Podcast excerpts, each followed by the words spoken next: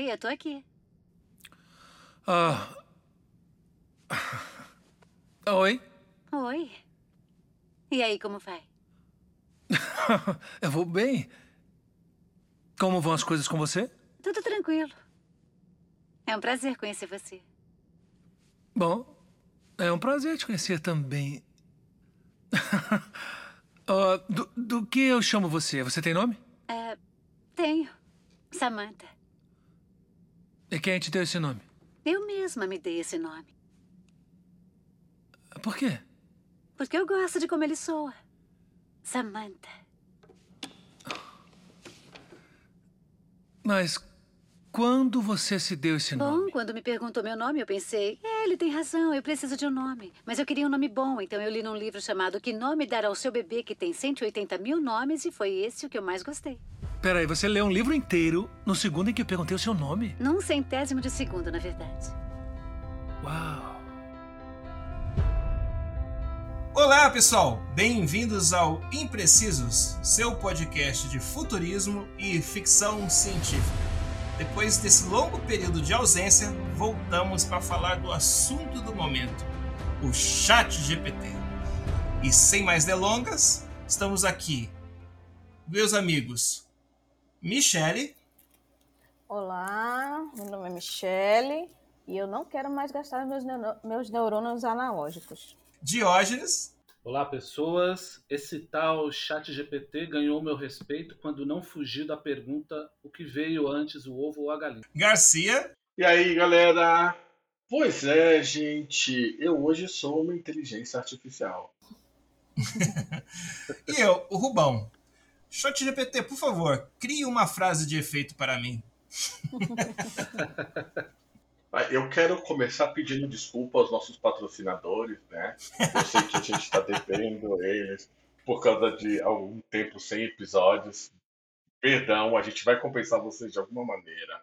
Ah, fora isso, é, as, as, desculpas têm origens bastante prosaicas, é que nenhum de nós vive com do podcast, como vocês podem ter uma ideia, né? Então, o Rubens mudou de trabalho, eu já tive mais responsabilidades no meu trabalho, o Diógenes também, a Michelle também está na corrida aí com, com o trabalho e acabou que isso impactou a, a, a nossa frequência de reuniões e, consequentemente, a entrega para vocês, né? Gravar não é tão complicado, mas a edição acaba tendo um custo muito alto para a gente, já que somos nós que editamos. Por dois motivos. Primeiro, porque é um assunto que está extremamente atual, todas as mídias estão debatendo o chat GPT, né? muitas delas já fizeram introduções, e nós, o Imprecisos, nós já fizemos episódios sobre inteligência artificial e nós já, já fizemos é, é, históricos sobre inteligência artificial no geral e algumas particularidades da inteligência artificial, né? como eu vou citar mais no final do episódio.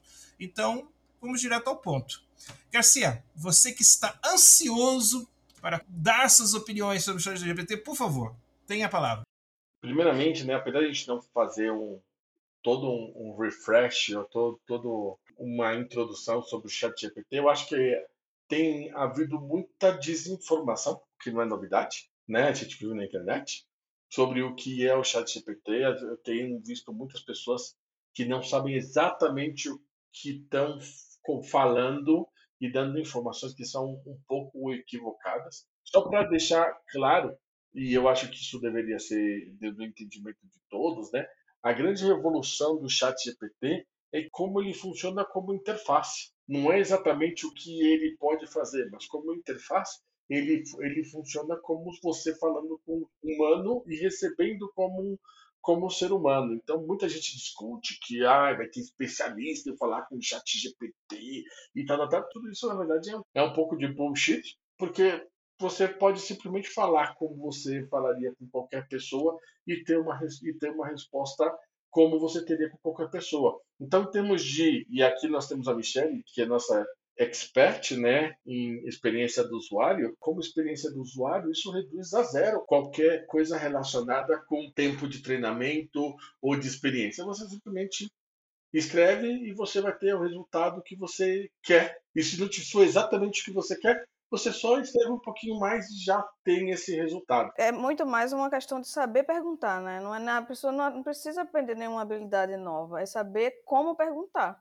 para poder obter o resultado esperado. É, é, é, mais ou menos isso daí. Mas mesmo o saber perguntar, eu acho assim, obviamente, se você pergunta com mais, é, com um pouco mais de solidez, ele vai te dar um resultado melhor. Mas inclusive a própria ChatGPT, as, as novas versões, eles vão fazer esse aprimoramento por si próprio, né? Então você pode, mesmo esse saber perguntar é como você se acostumar a falar com, com qualquer pessoa, né? Você sabe que eu, quando eu falo com quando eu falo com o Rubens, eu posso falar de uma, de uma forma e diferente com a que eu falo com o Gil e tá tudo bem. Imagina assim, hoje em dia a gente já tem um problema seríssimo de comunicação. Todo mundo tem algum problema de comunicação. A pessoa fala uma coisa, a gente entende outra. É, é, é disso que eu estou falando, entendeu? É, é, o saber perguntar é polir as palavras para saber o que se pergunta para o chat GPT para poder obter o resultado correto. É, não adianta perguntar de qualquer forma, sem especificar, que você acaba não tendo um resultado tão bom quanto você deveria. E outro, o resultado sempre varia, né? Porque como ele faz a, a, leitura automática na hora lá, então ele sempre ele, ele vai buscando as palavras e o, o, resultado com base no que você perguntou, com as palavras que você perguntou. Inclusive, ele até omite, eu estava lendo uma documentação, ele até omite algumas palavras que é digitada para poder ter um, um, resultado melhor. Eles já estão se preocupando com essa forma de falar, entendeu? Tipo, ah, a pessoa não está falando direito, a gente, então vamos omitir essa palavra que não precisa nessa frase esse, esse, esse pedacinho aqui também não precisa. Usar um vocabulário mais simples, Michelle, você diz assim? Quando ele percebe que a pergunta ela parece vir de uma pessoa com vocabulário menor, por exemplo? Eu não sei dizer isso, eh, Rubens, eu não consigo afirmar isso, sabe? O que, o que tinha na documentação mesmo era dizendo que ele, ele realmente, na verdade, ele mesmo falou também, inclusive, que eu estava conversando com ele, é, perguntando sobre ele, né? Fale um pouquinho sobre você. Eu concordo com você uh, sobre isso. Michele, na verdade é assim, né? O chat GPT ele passa a ter os mesmos problemas que nós temos na comunicação tradicional, né? Em que você tem o meio, mensagem, ruído, e aqui o ruído é inclui a forma com que você se comunica, né? Então esse é o esse vai ser o grande empecilho para algumas pessoas de tirar proveito do chat GPT. Mas o importante aqui, sobretudo, é que ele acaba sendo uma interface. Agora, sobre ele ser essa interface que é capaz de entender o que você escreve e não entender o que você escreve, né? E responder o que você está perguntando sem saber o que ele está respondendo, né? Que são grandes grandes temas que tem o que tem o Chat GPT. A, a minha grande pergunta para vocês a, aqui é hoje por que que o, o ah, o Google ficou tão preocupado com o Chat GPT como tal e por que a Microsoft é, entrou para comprar 49% do Chat GPT? Bom, eu, eu vou puxar a palavra aqui, aproveitando essas colocações que você fez agora, para tentar, talvez, deixar um pouco mais claro, né?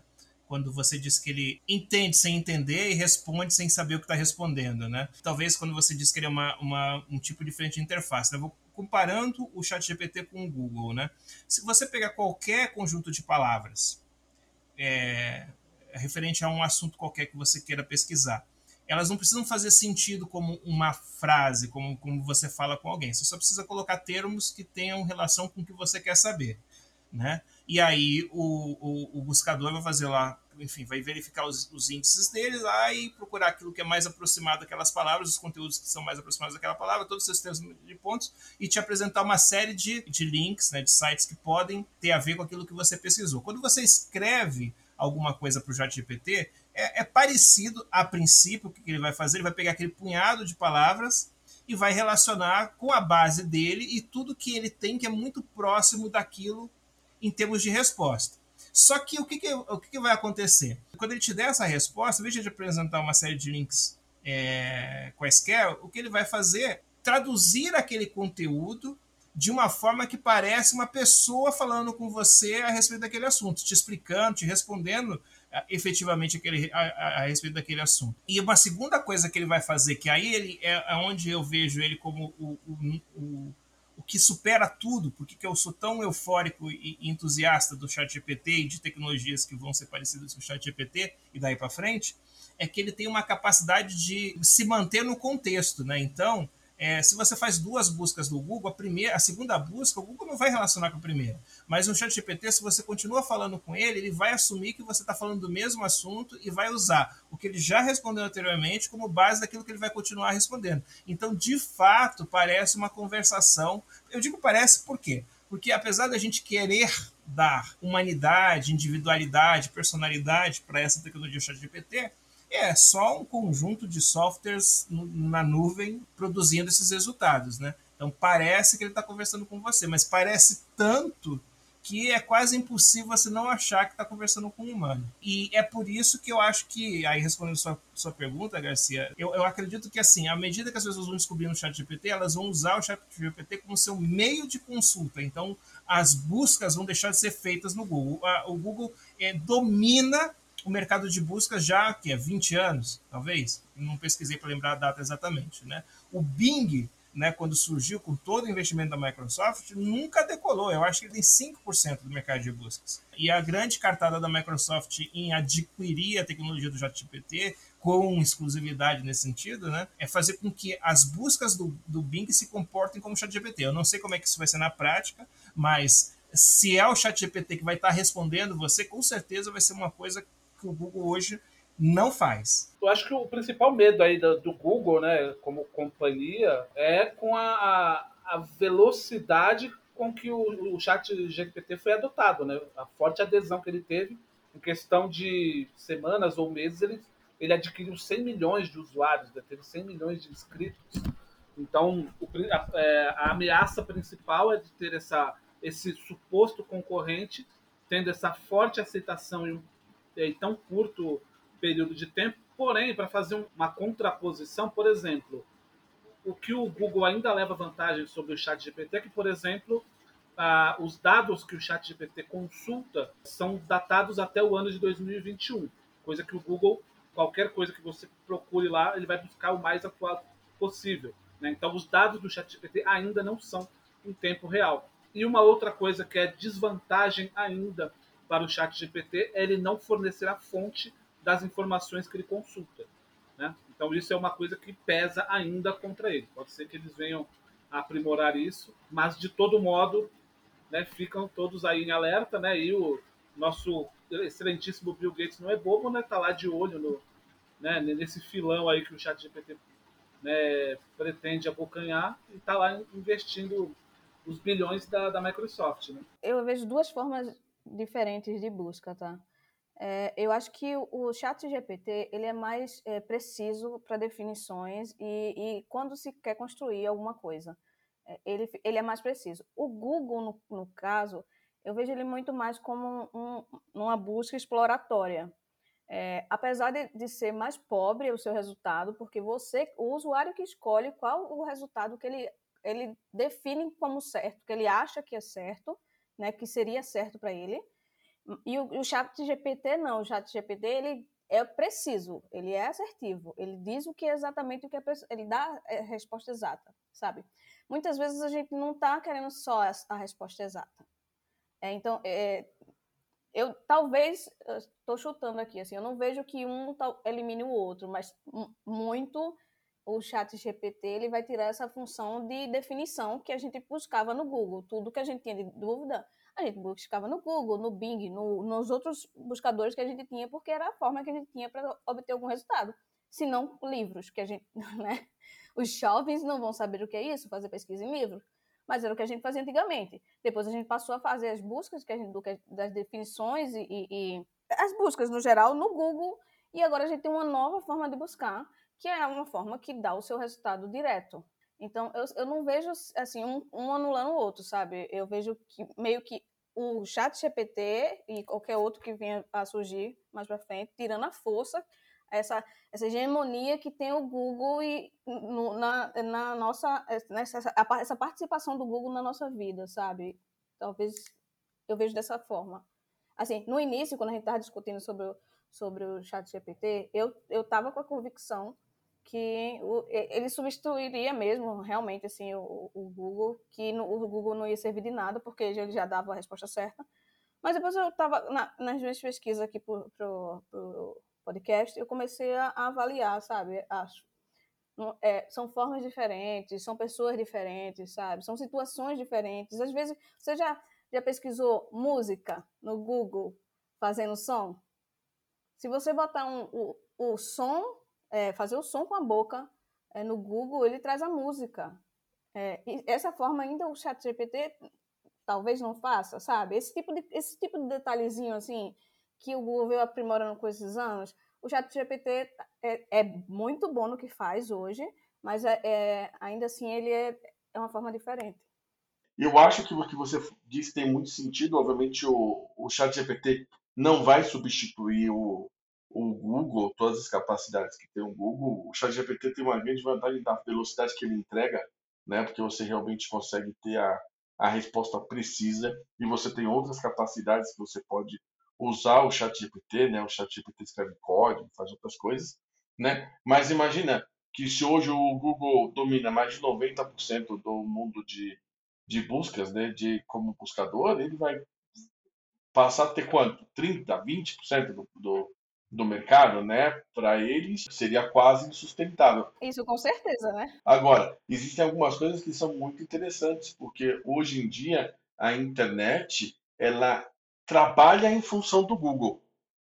Né? Então, todas as pessoas fazem o SEO, o SEO, pensando no Google, elas armam o conteúdo da página para que seja relevante para o Google. Né? Então, o, o Google ele teve um papel preponderante para deixar a internet com a cara que ela tem hoje, nos últimos 20 anos. E o ChatGPT, ao ignorar tudo isso, e, principalmente ignorar a fonte, que eu acho que é o, que é o tema que eu mais, que é um dos temas que eu mais gostaria de discutir, ele vai mudar a forma que o, o, conteúdo que as pessoas colocam na internet, como elas colocam o conteúdo na internet. Jorge comentou que o chat GPT ele tem informação até 2021. Essa é porque o chat GPT ele saiu como se fosse uma demo.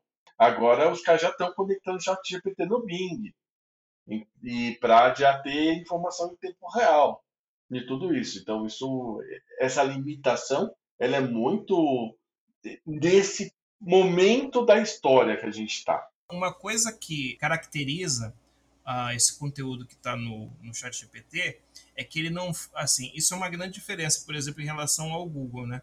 O Google, ele, ele assim, ele captura, né? Ele, ele conhece a internet através dos web crawlers, né, que ficam buscando link após link até, enfim, indexando o conteúdo que vai encontrar. O ChatGPT ele foi treinado com bases que foram escolhidas, né? Então existe uma curadoria no treinamento do chat GPT e assim, pelo menos até onde eu li e é, eu não sei, essa curadoria vai deixar de existir e o, o chat GPT vai ficar simplesmente online e aprender com interações, porque isso é uma coisa que as pessoas, tem gente que já está falando, não, quando você conversa com o chat GPT, ele já está aprendendo, ele não está aprendendo nada, nada, ele já aprendeu tudo. Andrew! Sim, menininha? Este é o melhor presente que eu já ganhei. Isto fica feliz em ser útil. Comum nos debates sobre o ChatGPT é, é assim, é, é uma demanda entender que fontes foram essas que foram, que foram usadas para treinar, até porque isso pode envolver muitas questões de direito autoral, porque de fato é, a gente quer a resposta mais acurada, que é o que parece que o, o ChatGPT dá em relação ao Google, mas a, a, a, a OpenAI, a OpenAI, ela pode ter usado muito material que tem direitos autorais que não, não, não teve nenhuma, assim, não foi informado que estava sendo usado, que sua política de uso não permite esse tipo de coisa. Então, uh, existe toda uma questão comercial de direitos de propriedade intelectual aí que pode ser uma vulnerabilidade para a, a, o crescimento do chat GPT, né? Porque a gente vai... Aí eu não sei se o HC pensa desse jeito, mas eu considero mandatório que o chat GPT apresente-se em fontes. Quando a gente quiser, quando eu vi aquilo ali, puta, achei o máximo. Aí tem um botãozinho lá embaixo, um, uma bolinha,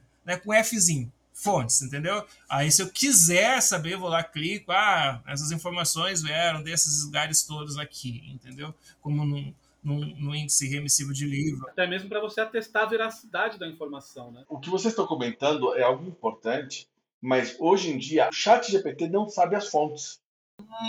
Porque ele vai criando uma espécie de árvore de palavras, um mapa mental de palavras, em que ele vai, à medida que ele foi lendo o conteúdo, ele vai aproximando termos, e aí com essa aproximação de termos, ele vai dizendo que esses termos são mais fortes. Então, quando eu tenho uma palavra, vamos dizer assim, ah, a palavra Lula, ela pode estar perto de ladrão, ela pode estar perto de presidente. E de repente o, o ChatGPT podia dizer que o Lula é presidente ladrão, porque estão próximas essas palavras. Mas aonde ele pegou que essas palavras estão próximas? Da leitura de todo o conteúdo, ele gerou esse mapa. Não significa que ele sabe que essas duas palavras estão fortes. Por quê? Porque eu tenho um bilhão de diferentes páginas que estão aproximando isso. Por isso é importante entender que o ChatGPT não sabe o que ele está dizendo. O que ele está dizendo é todas essas palavras aqui que eu estou pegando, que estão nesse contexto, eu entendo que a resposta, baseada no contexto do que foi a pergunta, né, é como você, ele gerasse dois mapinhas, né, uma sua pergunta, quais são o mapa de palavras, e o outro, esse mapa de palavras, quais são as palavras que são fortes que se relacionam com ele? São essas aqui. E ele simplesmente coloca isso de, de forma inteligível em texto, né, e te devolve. Então, para ele dizer quais são as fontes, a única coisa que ele pode dizer é o seguinte, cara, com que fontes ele foi treinado. não dá para relacionar com cada uma das respostas, entendi. Obviamente, é um dos temas que é mais importante, que mais estamos discutindo, é exatamente isso. Mas eu acho que vocês colocaram vários pontos que eu acho que tem que tem, estão relacionados com ética, né, que são muito importantes, né? Porque, por exemplo, aí aqui e depois tem, os- tem os pontos que eu acho que estão, vão estar relacionados também com o nosso futuro e também com e, e, também com ética, né? Um deles é o tema dos direitos autorais. Não querendo defender, mas pensa no seguinte, né? Quando eu vejo um, um quadro, eu leio um livro, eu aprendo esse conhecimento e eu passo a usar esse conhecimento. Eu não tenho que pagar direitos autorais pelo conhecimento que eu aprendi por ler. Ou se você fosse pensar de, um- de uma forma muito prática, se a OpenAI comprou uma cópia daquele livro, vamos dizer assim, ou, uma, ou acesso àquela pesquisa, ele poderia usar isso para ele aprender ou então para ensinar alguém, nesse caso uma inteligência artificial. E aí é onde até onde vai o limite do direito autoral? Realmente Até a Disney. O pessoal do Nerdcast deu essa resposta e eu acho que está discutindo no momento que o conteúdo for Disney, aí chegou no limite de direito autoral e aí o OpenAI vai parar de, de funcionar, vai pagar bilhões. É isso. Sim, mas você entende a problemática, né? Por que, por que, que é infringir o direito autoral, né? Eu usar um conheci- o conhecimento que foi feito para aprender, para aprender. Então, hoje, do ponto de vista legal, não existe nada, nenhuma lei de direito autoral que prevê que o, a forma com que as pessoas devem trabalhar a aprendizagem de máquina. Então, e aí a gente volta rapidamente né, para um desses pontos que a gente já discutiu, né? É regulação que está é, é, tá muito atrás da tecnologia, né? A gente tem tecnologia que simplesmente nunca foi prevista para estar encaixada em nenhum tipo de legislação ou regulação, ou pelo menos né, de uma maneira clara, né? E aí ficam interpretações né, infinitas que vão depender só de, do poder de quem está defendendo de um lado ou outro. A questão ética, ela tá, ela tá muito latente quando é, a gente está falando aí do, do chatbot, né? Porque, por exemplo, ele... Aí, se vocês me permitirem fazer só uma contextualização, é, até para quem tem pouca familiaridade, o chat GPT, ele, ele é uma inteligência artificial que faz parte ali de um modelo que é chamado de inteligência artificial generativa, né? Então, ele pega uma série de conteúdos e gera uma informação a partir daquilo. Então, assim, o, o hype do momento, ah, eu estou conversando com um chat que simula a, uma comunicação natural, né, como se fosse humana. Mas ele não tem, é, não está criando nada, né, ele não tem senso do que ele está dizendo. Ele está reproduzindo esse conteúdo que a gente acabou de dizer que está lá armazenado. Então, assim, é, muito do, da, do conteúdo, da informação que ele processa e fornece, é, vem enviesada, né? E, e, também carregada de preconceitos que, for, é, que estavam presentes na base que ele utilizou. Então, por isso que assim, é muito é, delicado né, o, é, você tratar como verdade absoluta tudo que ele está fornecendo. Porque vai depender muito dessa base que ele está utilizando. Porque assim, é, é, o senso né, que é, que, é, natural do ser humano, a, o, a inteligência artificial não tem. Esse é um grande diferencial e também passa pela, por essa preocupação. Ah, a inteligência artificial vai tomar o lugar dos seres humanos. Por enquanto não vai, porque ela não, vai, não tem essa capacidade né, que nós temos de, né, de, de, de saber discernir o que é ético do que não é, né, o que é moral do que não é. Então, é, existe essa preocupação aí, né, que às vezes a pessoa ignora no primeiro momento só por conta da, da empolgação. Né?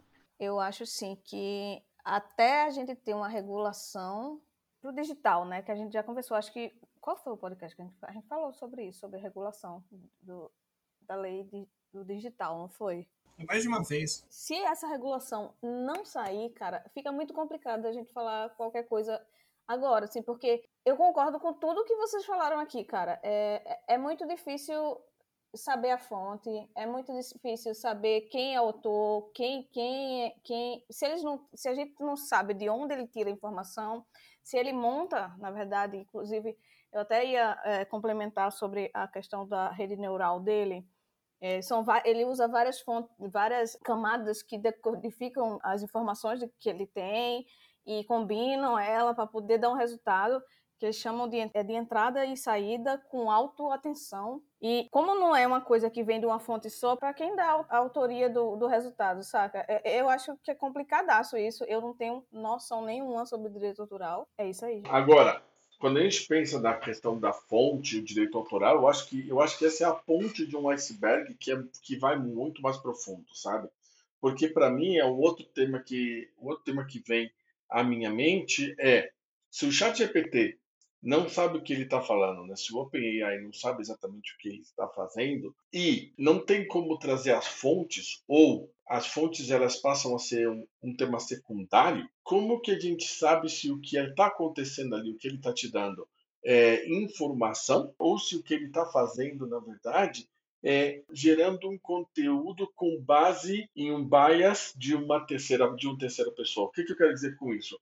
Não vai ficar muito mais fácil mudar ah, os fatos com base no interesse de um grupo muito pequeno, nesse caso hoje em dia Microsoft, por exemplo? Essa questão dos, dos vieses, né, do bias dos vieses, né, é, do racismo, por exemplo, é, do machismo e outros vieses, né? O, a OpenAI, que é o grupo que, que criou o ChatGPT, segundo ela própria, a missão dela é garantir que as tecnologias de, inteligência artificial sejam desenvolvidas é, eticamente e que elas não reproduzam esses viés. Isso antes de ser comprada pela Microsoft, né? Então, eu vou insistir nisso porque é, essa é uma questão que eu, eu, vejo muito valor e aí a gente pode discutir se eles estão sendo hipócritas ou não. É assim, essa versão de ChatGPT com, com qual a gente está interagindo, segundo a OpenAI, uma das razões de, de, de, de ela ser treinada numa base curada, né, de ter uma curadoria nas bases de informação onde ela foi treinada, é tentar mitigar o efeito desses vieses e garantir né, o, o máximo possível que uh, o ChatGPT não reproduza esses vieses quando ele estiver interagindo. Quando a gente entra no ChatGPT, ele já avisa que isso pode acontecer. Se vocês leram os disclaimers que ele diz lá, né, ele diz que eventualmente né, ele pode dizer coisas que ofendam é, grupos, é, pessoas em particular, etc. e tal, ofendam certas sensibilidades, etc. e tal. Mas, a, a em teoria, né, é, ela, ela, o, o ChatGPT foi, foi treinado para mitigar isso o máximo possível. E as outras tecnologias que que a OpenAI também desenvolve, vou adiantar que talvez a gente não vai ter outra oportunidade de tocar nisso, a Michelle chegou a falar, é, a Michelle colocou uma questão né, de que é, você, da questão da, da, usabilidade mesmo do chat GPT no momento é escrita, né? é um chat como antigo, né? você digita numa linha lá e, e, e, o chat responde com texto e tal. Mas assim, a própria OpenAI tem uma tecnologia chamada Whisper, que ela é, ela é, ela, o papel dela é é, speech to, to text, né, de fala para texto. Então, o, o, o o papel do ISPER ser aplicado é a gente falar e ela transformar em texto. Né? Então, em tese, né, uma versão mais robusta do chat GPT, pode ter o Whisper acoplado, então você fala e o chat, o chat GPT te responde em texto, ou ainda ter um, uma versão inversa, né, text to speech, então texto. Isso aí até é mais fácil, né, porque você traduzir texto para fala hoje, até no TikTok isso é comum. Né? Tem muitos vídeos do TikTok que a voz que tá, você está ouvindo é de uma IA qualquer que está reproduzindo, reproduzindo o texto que o criador escreveu. Então, essa questão da ética, a princípio, é, a princípio, é um princípio da, do desenvolvimento do, do chat GPT. Agora, se esses princípios foram é, perdidos com essa entrada da Microsoft, eu ainda não sei dizer. É, independente disso, eu acho que tem uma outra preocupação, obviamente assim, né? Existe um risco de todo o conhecimento ele estar tá na mão de uma empresa ou uma organização sem fontes, né, sem te dizer de onde, de onde ele veio, o que é muito difícil você recuperar de onde ele veio, porque eu acho que vai continuar sendo difícil por algum tempo. Mas também tem um segundo, o segundo risco, que é o momento que isso, que isso deixa de ter curadoria, a primeira coisa que vai acontecer, vão haver experts em moldar conteúdo para o ChatGPT. Então, assim, eu não preciso ser o dono do chat GPT. Eu posso, de, vou dizer uma estupidez, sim? Eu posso, de repente, criar um site em que eu coloco um milhão de vezes a, a expressão a Terra é plana e o chat GPT, quando eu pergunto se a Terra é plana, vai dizer que sim. Entendeu? Porque ele não sabe o que está falando. Então, obviamente, provavelmente não é do jeito que eu falei, não deve ser tão, tão burro assim.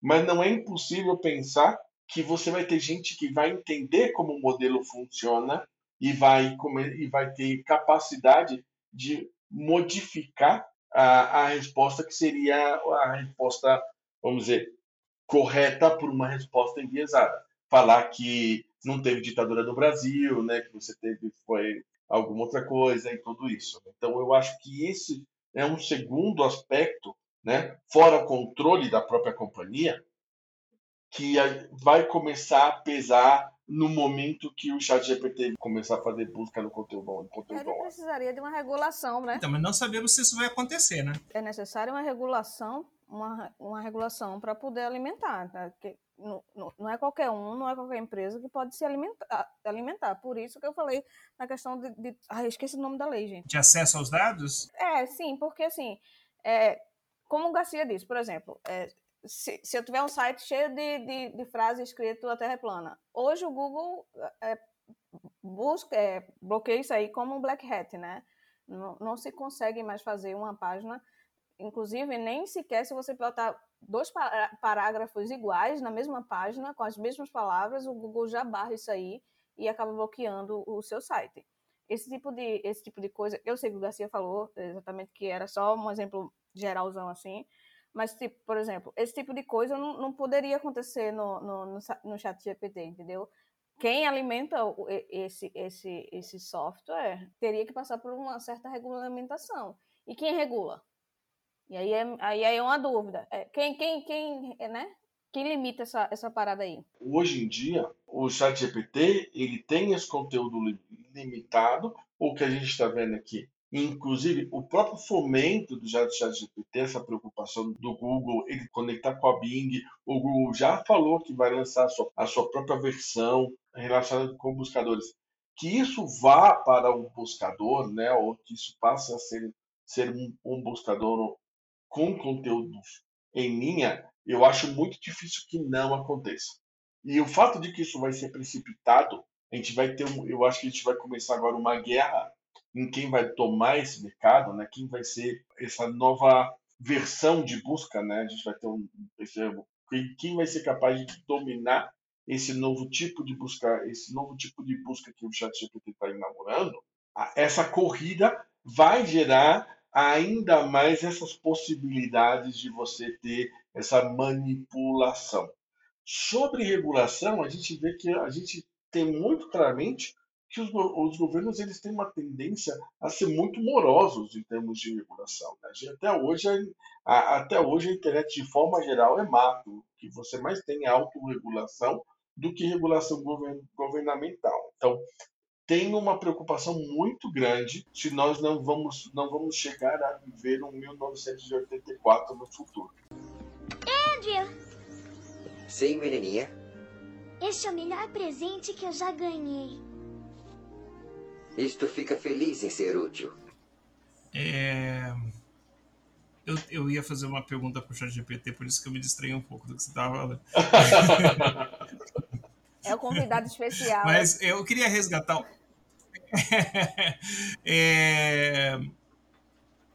Não, eu só queria ressaltar um ponto também, porque a gente está insistindo muito na questão da busca e resultado, né? resultados de busca, mas o, o, o próprio Dio ressaltou a característica, a característica definidora desse tipo de tecnologia, né, que é, o, é a inteligência artificial generativa, né, que você pode pedir para que ele crie coisas para você. Então ele pode criar textos, você pode pedir que ele escreva um poema sobre uma laranja em cima da mesa, como se fosse um pirata do caribenho do século 21 falando, do século 17 falando.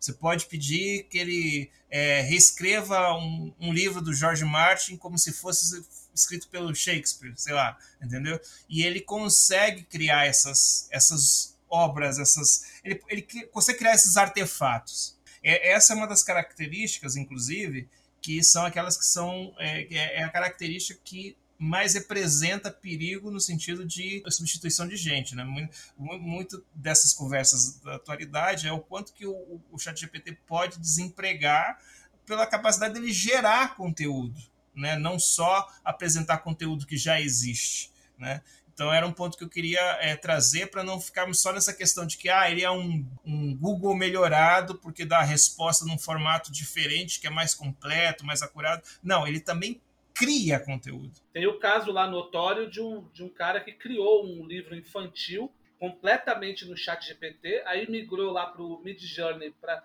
ilustrar esse livro e 72 horas depois ele já estava vendendo no, na Amazon. Eu vi isso aí. Né? Eu até tenho aqui o nome, o livro se chama Alice e Sparkle.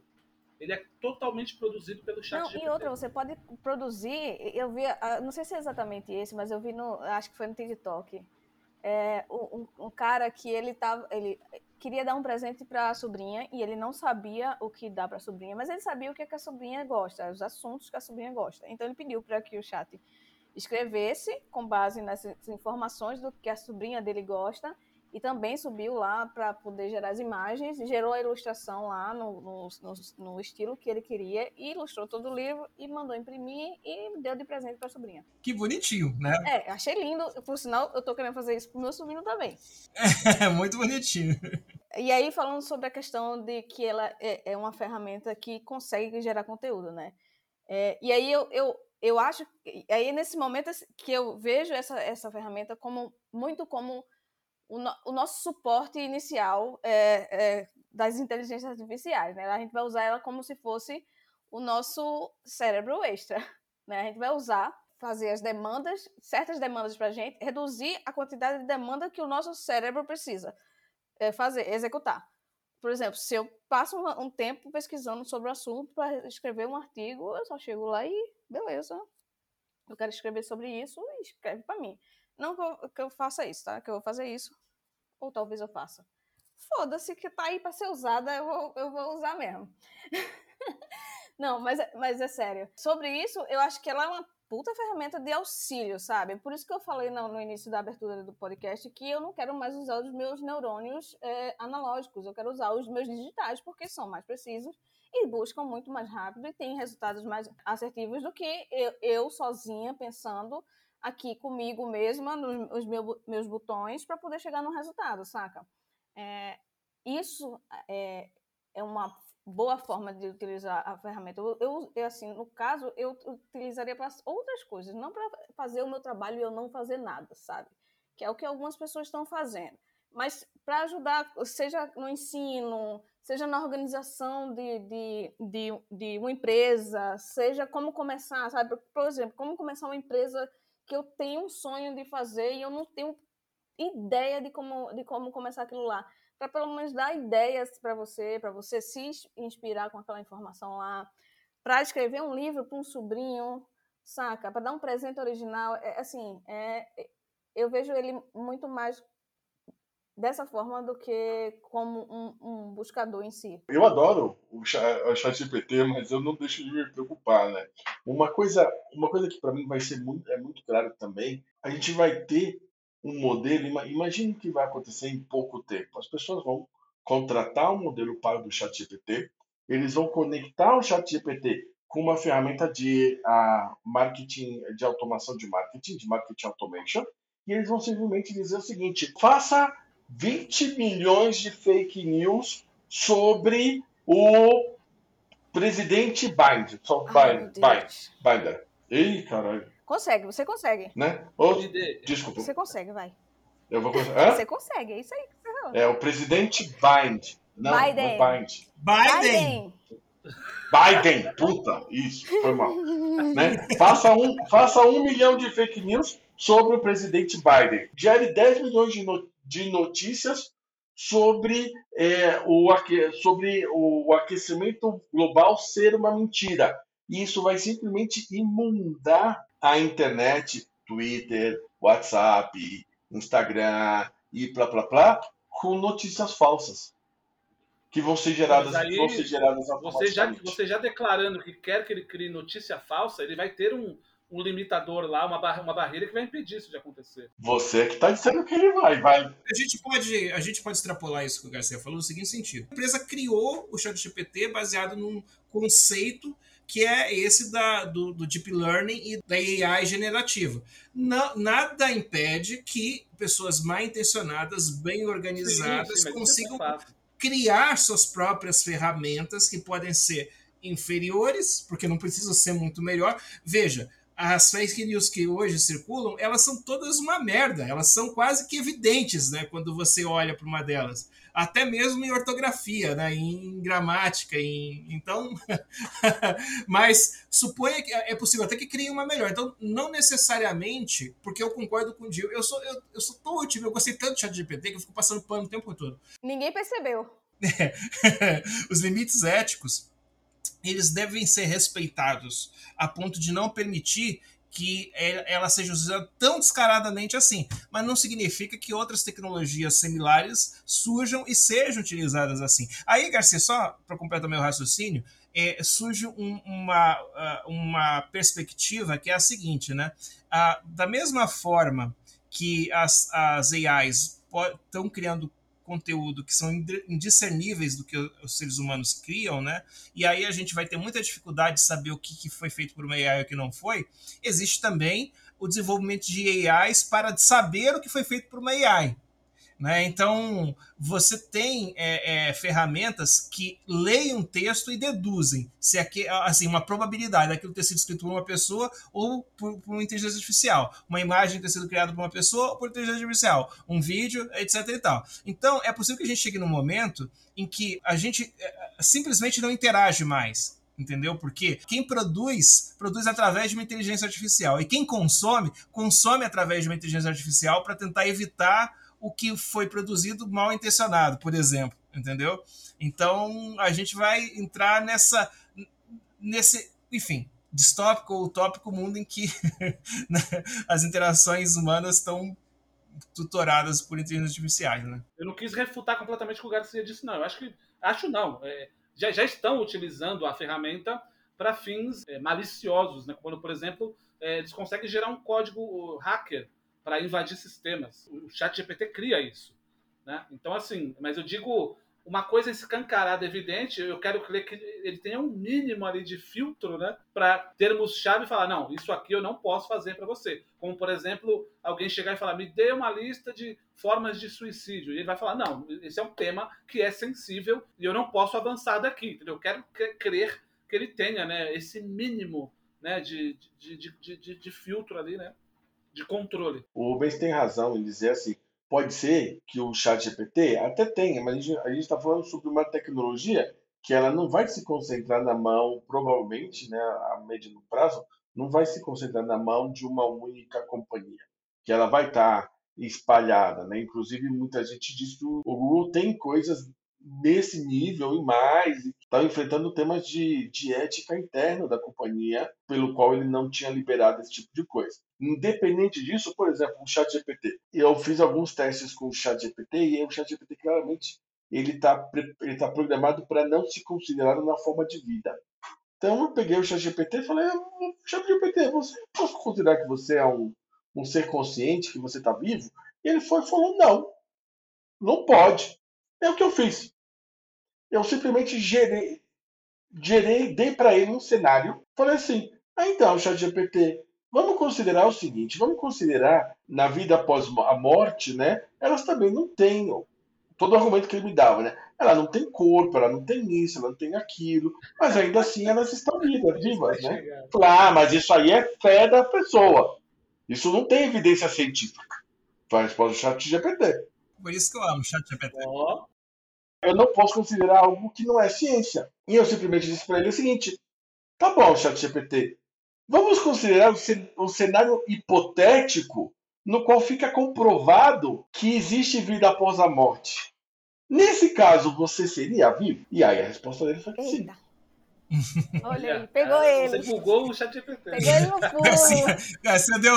Vou brincar nisso também. Deu uma volta no chat GPT. Vou brincar nisso também, quero brincar. Então é assim, como você está falando com uma inteligência artificial, que está baseada na linguagem e baseada na lógica, se você usar lógica, é provável que você consiga encontrar um meio de, só com linguagem, você fazer ele, ele dizer coisas que ele foi feito para não fazer.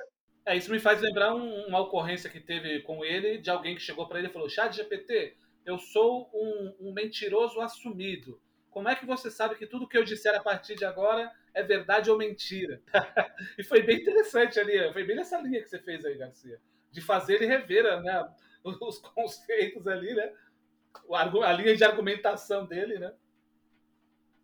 É. Agora, obviamente, toda a parte de geração de código e outras coisas, eu acho que o ChatGPT vai ser capaz de fazer muito mais do que isso, né? De fazer essa entrega, porque o grande tema aqui que vai acontecer é as pessoas vão começar a conectar coisas no chat GPT. Agora indo para o lado um pouco positivo, né? Eu acho que a gente testou essa parte da, da essa questão ética um pouco, né? E sobre esse futuro que provavelmente vai ter que ser repensado, que nunca é. Ninguém nunca pensa, a gente só vai empurrando com a barriga e por isso estamos cada vez mais barrigudos, né?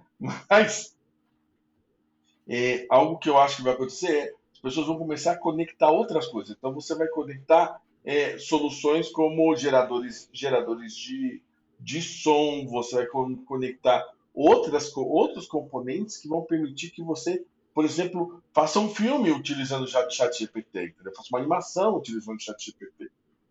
E, e outras coisas assim. Porque... Né? É, não, não, criado não roteiro, criado a, a mesmo, o mesmo filme. Né? Porque o, o, o, que você tem que pensar é como o chat, como o, o que a gente está particularmente abismado do chat GPT é a interface. Então eu posso simplesmente começar a dizer para o chat GPT o que eu quero que ele faça e depois modificar isso. Então, por exemplo, eu fiz isso, eu fiz isso usando código. Vocês podem fazer isso. Eu vou criar uma página de HTML. Vou criar um portal. Você pode fazer o seguinte: a ChatGPT cria uma página que tem um cabeçalho. É, eu quero que você use, eu quero que você use essa imagem que está aqui. Então ele vai gerar esse conteúdo. E a gente está falando de algo que ele faz que hoje em dia é muito simples, que é tudo que é que é baseado na, no que ele tem por detrás. Então ele pode gerar código, pode fazer uma página de HTML se você quiser. Hoje, agora, nesse minuto. Entendeu? E você simplesmente publica na internet. Utilizar ele como interface para outros softwares, né, outras aplicações, não é tão difícil. Né? E aí você vai ter ele conectado com um milhão de coisas que você vai simplesmente dizer para essas coisas o que você quer que, ela, que elas façam, ao invés de ter que fazer isso você mesmo. Isso, concordando contigo, a empresa que eu trabalho, que é, desenvolve soluções né, para atendimento digital, ela já incorporou o chat GPT na, na solução, né, em uma plataforma que é comercializada.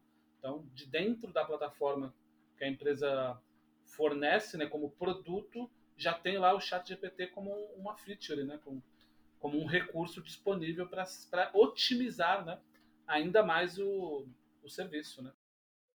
É, mas, é, mas hoje em dia, né, eu, estou correndo aqui um grande perigo, né, que eu estou falando da, da empresa que trabalha, e você trabalhando na empresa que somos amigos do dono. hoje em dia isso é muito mais um gadget, né, muito uma coisa, bonitinha do que alguma coisa que tem uma função super aplicada dentro, dentro da página, porque o ChatGPT, uma das características, né, o ChatGPT não tem como substituir um bot tradicional de uma companhia. Então isso, isso é muito importante. Por que ele não tem como fazer isso? Porque o ChatGPT ele precisa de todo o contexto que ele tem para ele ter a capacidade linguística dele e para poder dar o resultado que ele tem. Então você não consegue simplesmente isolar a parte de linguagem dele e dizer o seguinte: ah, não, olha só, pega, como ele não sabe ler, né? Você não consegue dizer para ele, ChatGPT, pega essa sua capacidade de linguagem maravilhosa, mas eu quero que você use nesse contexto dessa minha base de conhecimento, ou seja, do que eu tenho publicado, que são 500 páginas ou bem isso, né? Tipo, é, 5 mil palavras e eu quero que você dê resposta para os meus clientes baseado só nesse contexto dessas 5 mil palavras que eu tenho aqui. Entendeu? E eu quero que você atue, atue de forma normal, como se fosse qualquer ser humano. Ele não vai conseguir fazer isso porque não tem um universo, né? Na base de conhecimento de, de uma empresa para que ele consiga gerar isso como, como resposta. Ele precisa desse universo gigante de dados, né? Então você não vai conseguir, né? Igual a gente tá, chegou a comentar em off, o que é um UX writer, ele não vai, o ChatGPT não vai conseguir é, substituir isso, porque nem só a linguagem, a forma de falar da empresa, é que o conteúdo da empresa não vai estar disponível. Fora isso, você tem toda a parte transacional de um bot, né? Quando você tem um bot, você normalmente tem todo um lado transacional, quer dizer, quando eu peço alguma coisa, ele vai me pedir dados que vão entrar num prompt, que vão para um, vão para um sistema de back-office, que eu tenho que fazer um processamento e, de repente, gerar alguma coisa. São respostas controladas, né? Apesar de a gente ter falado que no futuro é, vai integrar o ChatGPT com outras soluções, a gente está pensando nisso de um ponto de vista mais amplo. Como solução empresarial, para substituir um, um bot tradicional ou mesmo substituir agentes de serviço, isso tá muito, ainda está longe. Eu não vou dizer está muito longe, porque o chat GPT estava muito longe até ontem, né? Agora ele está bem pertinho. Mas isso ainda tá, eu acho que ainda está longe. É, mas como aliado, ele já é uma realidade. Ele consegue auxiliar um X-Writer, por exemplo, a, a, a construir a, a, parte conversacional do, de um bot de uma empresa, porque uma empresa tem uma, uma como tá, eu até disse também junto é, que o Garcia falou aí, a empresa tem, um, tem uma linguagem, tem uma forma de falar própria. As empresas geralmente quando tem um, um X-writer assim, ela tem uma, é, a linguagem própria da empresa. Então dá para se usar é, o, o Chat GPT para ter como auxílio, mas não substituir o profissional em si, porque Andrew. Sim, menininha. Este é o melhor presente que eu já ganhei. Isto fica feliz em ser útil. Garcia, falando em futuro, o que você imagina que para médio e longo prazo, em termos de tecnologia de futuro da humanidade? Eu acho que para médio e longo prazo, o que, que vai acontecer? Posições que são assistencialistas no mercado de trabalho, essas posições no médio prazo, elas vão ter uma tendência de deixar de existir. Né? Então, eu tenho uma pessoa que estão ali para organizar sua agenda, porque, ou para ou para fazer aquele trabalho que é pesado, mas que não precisa de grande conhecimento técnico ou conhecimento mais profundo, eu acho que essas, essas posições elas vão deixar de existir. Então, vai ter um, uma brecha do que é ah, o mercado de profissional. Eu acho que a gente está acelerando mais no caminho que a gente pensava que ia ser mais lento, né, das pessoas que não são trabalhadores braçais, os trabalhadores são mais de escritórios, vai ter uma mudança que eu acho que vai ser tão profunda quanto o fim do contador, do, do contador, né? O contador é aquele cara que existiam milhares de contadores, né? E eles foram substituídos por um ou dois em um computador. Então eu acho que o, o ChatGPT ele vai ter um impacto muito grande nisso, né? Esse, essa, esse como interface. Outra coisa que eu acho que vai ser muito importante no médio prazo e para mim vai ser toda essa guerra que a gente vai estar tá, é, relacionado com com é, o que é a verdade ou de quem é a verdade dentro da, dentro da internet. Eu acho que isso, isso é uma preocupação real que eu tenho. Eu não coloquei só como, como parâmetro, porque eu acho que é, vai ter tanto gente produzindo conteúdo quanto, quanto gente tentando, é, tentando influenciar no chat GPT no, no que é verdade. A gente, e a gente vai ter uma. A gente vai de verdade entrar no que algumas pessoas já chamam da era da pós-verdade. Né? Então acho que a gente vai entrar de cabeça nisso. Que a, a expressão né, a minha verdade ela vai, ela vai mudar de sentido, né? ela vai, vai ser muito mais amplo. Né? E isso e eu acho que isso vai gerar uma dificuldade enorme da comunicação dos seres humanos que a gente já tá já estava conversando um pouco antes, né? Obviamente, é, eu digo tudo isso do, desde um ponto de vista crítico e desde um ponto de vista de que uma pessoa que já aceitou que o trabalho vai acabar, entendeu? E, e tudo isso. Eu não estou falando do ponto de vista de uma pessoa que está percebendo isso agora, entendeu? Já já PT falou assim, ai caramba, o que, que vai acontecer? Não, não. É, isso eu passo para mim, natural para o que vai ser um, uma humanidade completamente desconectada da função socioeconômica que a gente tem hoje. Né? O modelo socioeconômico que a gente tem hoje, ele está a ponto de ruir. Né? Eu acho que falta muito pouco para a gente chegar num, num estágio em que esse modelo já não é mais sustentável. Ele vai cair pelo próprio peso. Essas são algumas das coisas que eu penso é, sobre isso. Penso mais coisas, mas eu sei que o Rubens já está chateado com a gente. Eu vou deixar as outras pessoas responderem também. Bem, vou, vou ser bem rápida, eu concordo é, com, Vai, com Garcia.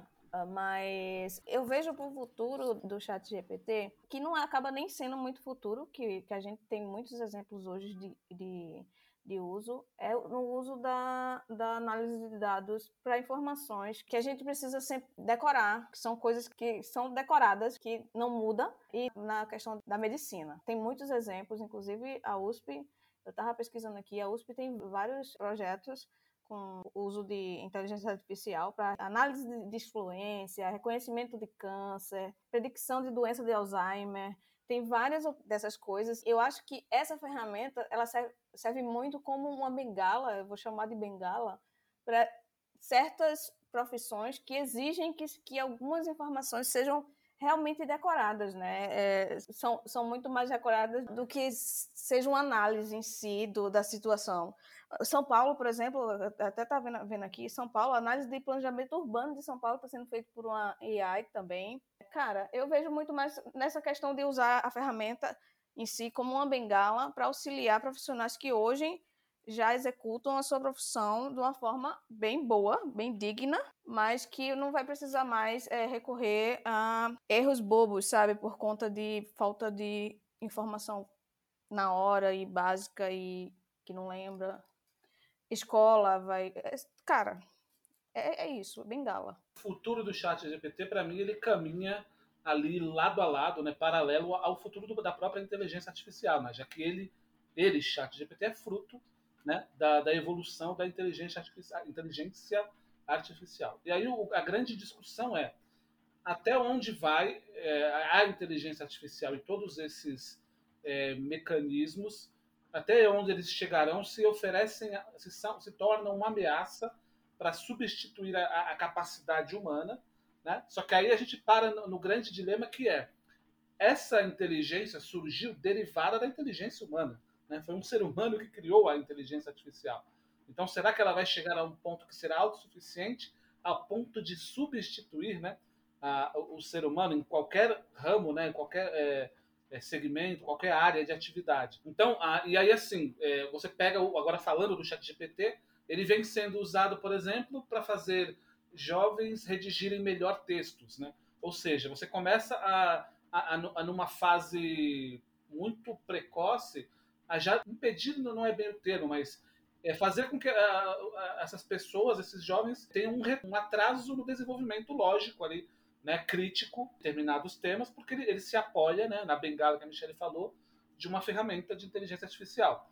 E aí, partindo para o campo já além, que seria o campo profissional, né, então aí a gente cai na questão de direitos autorais. Né? Se é a inteligência artificial que cria a quem é devido o direito autoral, por exemplo, né? Ao criador da inteligência, à própria inteligência. Então, assim, você tem, você tem algumas discussões aí né, que são bem pertinentes desse tema. E uma, uma pergunta que eu vi em algum lugar, né? A inteligência artificial ela vai matar a criatividade humana? É um dilema que existe aí, né? E aí, assim, eu acho que uma coisa é derivada da outra, mas não chega a ponto de substituir, né? Então, é, é da forma que eu vejo também, com certa ali expectativa de até onde chegaremos nesse ponto. Né? Eu acho que vocês praticamente escutaram, assim, o que eu tinha pensado já foi dito é, aí vocês três, né? Particularmente na questão da criatividade, eu penso é, com duas perspectivas, né? A distópica e a utópica. Né? No sentido utópico, eu acredito que o ChatGPT e seus similares, né? Assim como seus sucessores, né?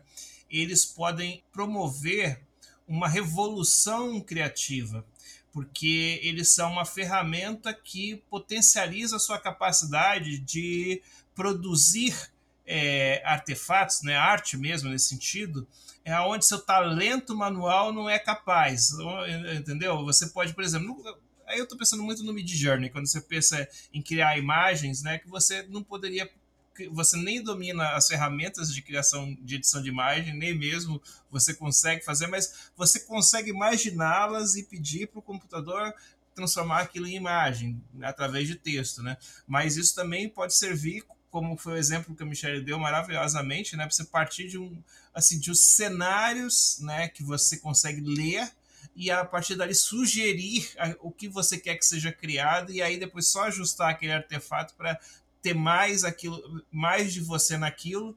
Então, no final das contas, tudo isso feito por milhões de pessoas no mundo, me parece que vão gerar uma, uma revolução. E claro que essa revolução vai vir acompanhada também de toda uma, uma onda de reacionarismo, né? de pessoas que são talentosas, que, que são autorais e que vão se sentir ameaçadas por algo que elas não consideram produto genuíno da criatividade humana. Né? Então, no sentido mais distópico, é, a gente vai ter esse tipo de conflito. No final das contas, eu sempre, um dos dos episódios mais antigos que a gente gravou, tentei trazer uma ideia que sempre me acompanha em todos esses casos, que é da entropia. Né? E, e, e sistematicamente eu tento dizer isso. O mundo só fica mais complexo. Então, a, a, complexidade ela não elimina o que já existe, mas ela acrescenta novas e novas camadas, novas e novas possibilidades. Então, vai ter gente fazendo do jeito antigo, vai ter gente fazendo do jeito novo, e por um lado, economicamente, essas coisas têm consequência, né? Então a gente pode ter realmente uma disrupção da economia, como o Garcia falou, mas de uma forma geral, o mundo só vai ficar mais complicado daqui para frente e o chat GPT com certeza vai dar uma grande acelerada nisso. É, eu queria fazer um comentário também sobre essa questão da arte e da criatividade, que eu acho que é muito importante, né? Muitas pessoas entendem a arte como e a, vou falar primeiro da criatividade, da arte, depois da criatividade, né? Da arte como algo inerente da raça humana, né? que o ser, o ser humano ele tem a capacidade de fazer arte desde sua concepção, mas o conceito de arte, como nós entendemos hoje, é algo muito recente. Para vocês terem uma ideia de como o conceito de arte ele é recente, a palavra arte, na verdade, ela significa técnica. Então, arte, na verdade, era o domínio de uma técnica. E foi assim desde que houve a concepção, e ela era utilizada por depois artistas. Por isso que a palavra arte, a palavra artesão, elas têm a mesma origem. Né? Então, ela vem da técnica. E o que aconteceu foi que durante a Renascença, quando houve um, uma retomada do que era a cultura greco-romana, que os caras começaram a querer trazer isso de volta, e você tinha o ensino dessa técnica, essa técnica era muito do que hoje foi reprodução. Então, você começou a ter arte como eu assino o que eu faço. Então, os artistas, no começo, durante a Renascença, eles começaram a assinar o que eles faziam. Então, vou pintar um quadro, vou fazer uma escultura, eu assino isso. Mas ainda assim, isso era uma prova do domínio da técnica.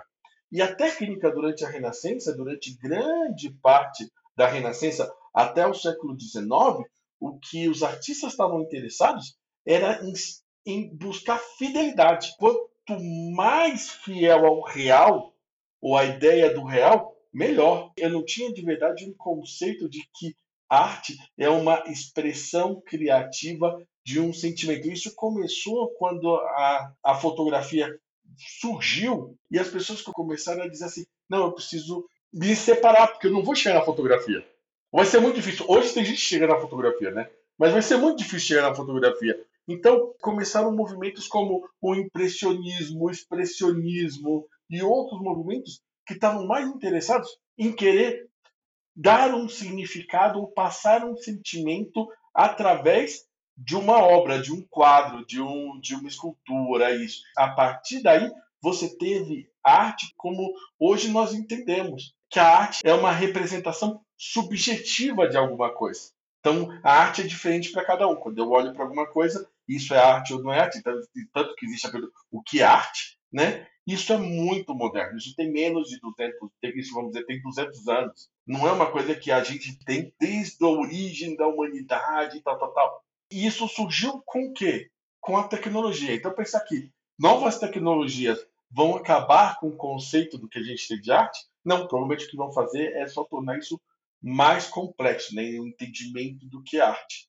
E agora, a criatividade como tal, isso sim é algo inerente da humanidade que depende de fatores que têm uma perspectiva randômica, porque ela é muito relacionada com o bioquímico, que é algo que eu acho que eu já, já trouxe antes nessas conversas. Né? Então, assim, o fato de eu ter vontade, o fato de eu ter fome, o fato de eu ter raiva, o fato, o fato de eu sentir dor, que são coisas que não podem ser entendidas pela AI, porque elas não podem ser sentidas pela, pela AI, é o que é o que gera criatividade. Quando eu faço uma obra de arte que está expressando a dor da perda de um filho, é algo que para a AI é impossível fazer, porque ela não tem como experimentar a dor, ainda que você possa dizer assim, para hoje, puxar de GPT, se você desliga ou não desliga, isso é totalmente irrelevante. E vai ser irrelevante porque ela nunca vai ter necessidade inerente. Enquanto ela não tiver necessidade, ela não tem vontade, porque a vontade vem da necessidade.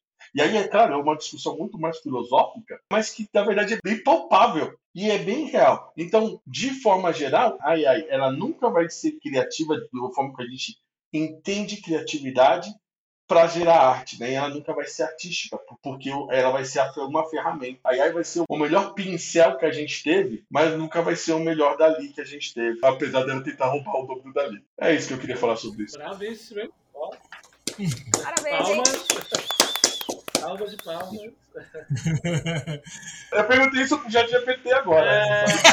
Agora você fala. É, tô lendo aqui o chat GPT. Eu perguntei.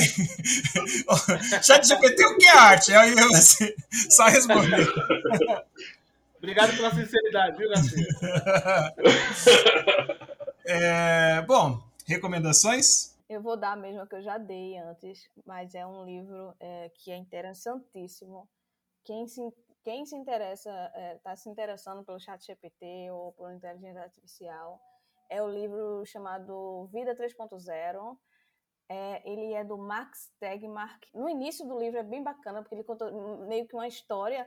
Eu, eu comecei o, o livro achando, eu disse, gente, que merda é essa? Tipo, começa uma história como se fosse é, a AI, a AI é, tomando conta do, do mundo, né? Do, do, tipo, ela, ela começou a decidir por, pela gente. E aí depois ele começa a desenrolar sobre o que é AI, né? Sobre o que, o, como a AI vai afetar nos crimes, guerra, na justiça, no trabalho, na sociedade, com, com os seres humanos, a ascensão da AI. Então, cara, é um livro interessantíssimo. Eu recomendo para quem tem interesse sobre inteligência artificial, ler esse livro. É, eu trouxe três recomendações. Agora eu vou fazer é, alto jabá né, do nosso podcast, que é o seguinte, né? A gente é, já vem falando sobre o assunto inteligência artificial uh, desde o primeiro episódio, literalmente, né? E, e, e a gente vem é, é, voltando nesse assunto, porque ele é cada vez mais é, presente né, no dia a dia. Uh, então, é, eu sugiro, quem ainda não, não ouviu, né, ouça os episódios. Seria a inteligência artificial outro possível apocalipse? Esse é um mais recente sobre inteligência artificial, nosso. Uh, outro, que inclusive é o meu preferido, são o bonecas sexuais super realistas, né, que é né, apesar do nome que, que eu achei que ia ser um, um, Como é que se chama? Quando chama a atenção das pessoas? Me fugiu a palavra agora. É, que o nome ia ser um clickbait, eu praticamente assim, não teve essa audiência toda, mas é um episódio sobre robótica e inteligência artificial, né? E, e o primeiro episódio, né? Eu tenho um certo, um certo é, é, receio de recomendar o nosso primeiro episódio, porque foi um episódio que a gente gravou por acaso de assim a gente não dominava nada não tinha preparado nada ainda de, de técnicas para gravar um, um, episódio gravamos a partir direto do, dentro do Google Meet mas a gente fez um episódio bem interessante é um episódio ainda dos que a gente falou mais coisas assim sobre tecnologia e, e sociedade e futuro né e, então eu recomendo esses três episódios. Perfeito Bom, eu vou dar a minha recomendação então. É, eu não poderia deixar de recomendar no dia de hoje o jogo da imitação, né, que conta a história do senhor Turing. Né, o, o Turing, obviamente, ele é o responsável pelo teste de Turing, que foi, sem dúvida nenhuma, né, finalmente superado pelo ChatGPT. Eu acho que não, nenhum de nós tem dúvida de que o, o ChatGPT passa pelo teste de Turing. Então, eu deixo com vocês essa recomendação. O filme é muito bom. O filme ele não para para discutir o teste de Turing como tal, mas de qualquer maneira eu acho que é uma grande homenagem a esse grande cientista e idealizador da computação como nós temos hoje em dia. Eu vou também indicar são três filmes que abordam puramente a inteligência artificial, né? E aí por ordem de preferência minha, mas cronologicamente inverso, né? Tem o I Am Mother, né, que está na Netflix, é de 2019, e ele fala de uma, uma robô, Android, né, que cria um ser humano, né, então tem toda tem, tem uma discussão filosófica ali bem interessante, né. Depois tem o Ex Machina, que é de 2014, aí o streaming eu não sei onde é que se, vocês podem encontrar, mas também fala de uma é, é uma interação, né, entre um, um programador e uma e uma um robô também, né, é, com uma inteligência artificial feminina, então existe ali também um, um, uma tensão né, e uma trama que se desenvolve entre os dois personagens. E aí o primeiro, né, na lista assim, de preferência, que para mim é um filmaço, que é de 2013, é o Her, né, com o Joaquim Fênix. E ele, né, acho que ele já foi citado aqui algumas vezes, né, no qual o Joaquim Fênix se apaixona pela inteligência artificial, lá um sistema operacional né, que utiliza a, inteligência artificial e é maravilhosamente interpretado pela Scarlett Johansson, né? Então, é, é, um filme excelente, fica aí essa minha indicação. É o preferido do Garcia. É um dos meus filmes favoritos. E, obviamente, eu vou dedar o Diógenes, que ele roubou do jogo e ele pediu pro chat GPT as indicações dele. Na verdade, eu não vou correr, não. Eu, eu tinha em mente alguns filmes, mas eu pedi ajuda para ele me fazer uma lista para eu localizar nessa lista os filmes que eu não me lembrava, né? Ele até me trouxe, né, só para completar, ele me trouxe outros dois ali, que, eu, é, que é o Blade Runner, que é um filme que eu amo, né? Mas aí já, já é mais antigo, né? Então ele aborda ali de maneira mais precária dessa questão da, da relação, né? E tem o Exterminador do Futuro também, que é um outro tipo de abordagem. Aí vamos falar de Skynet, né? então, que é o temor, né, quando se fala de inteligência artificial. Pois é, gente, eu acho que é isso. Acho que a gente conseguiu realmente acrescentar ao debate. Rubens, nos despedimos e a redes sociais.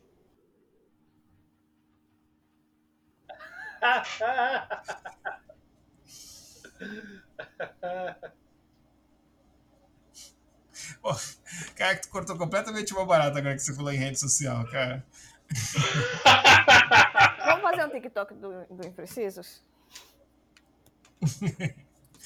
Ah, mas é, tudo bem, eu, eu, gosto da ideia, mas eu, eu tenho preguiça. Eu sei. como é, como Calma é aí, a gente não vai se despedir mesmo do. do... Não, vamos lá. A gente pode continuar a conversa depois, mas vamos despedir. Mudou o assunto, foi mal. Vamos despedir só. Bom, então, valeu, pessoal. Até uma próxima. Tchau! Valeu, pessoal. Segue a gente nas redes sociais. Tchau, tchau. Um abraço e até mais. Olá, Hal. Você me ouve? Você me ouve, Hal? Positivo, Dave. Ouço você. Abra o compartimento das cápsulas. Desculpe, Dave. Lamento, mas não posso fazer isso. Qual o problema? Acho que sabe qual é o problema tanto quanto eu. Do que você está falando, Hal? Essa missão é muito importante para mim e não posso deixar que a ameace. Eu não sei do que está falando, Hal. Eu sei que você e Frank estavam planejando me desconectar. E creio que não posso permitir que isso aconteça.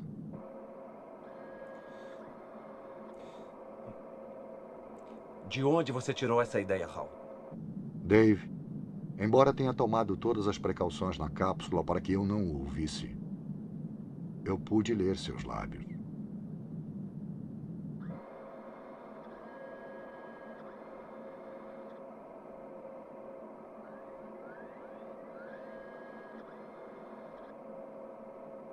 Tudo bem, Hal. Eu vou entrar pela câmara de compressão. Sem seu capacete espacial, Dave. Vai ver que é bastante difícil. Não vou mais discutir com você, Hal. Abra as portas. Dave, essa conversa já não faz nenhum sentido. Adeus.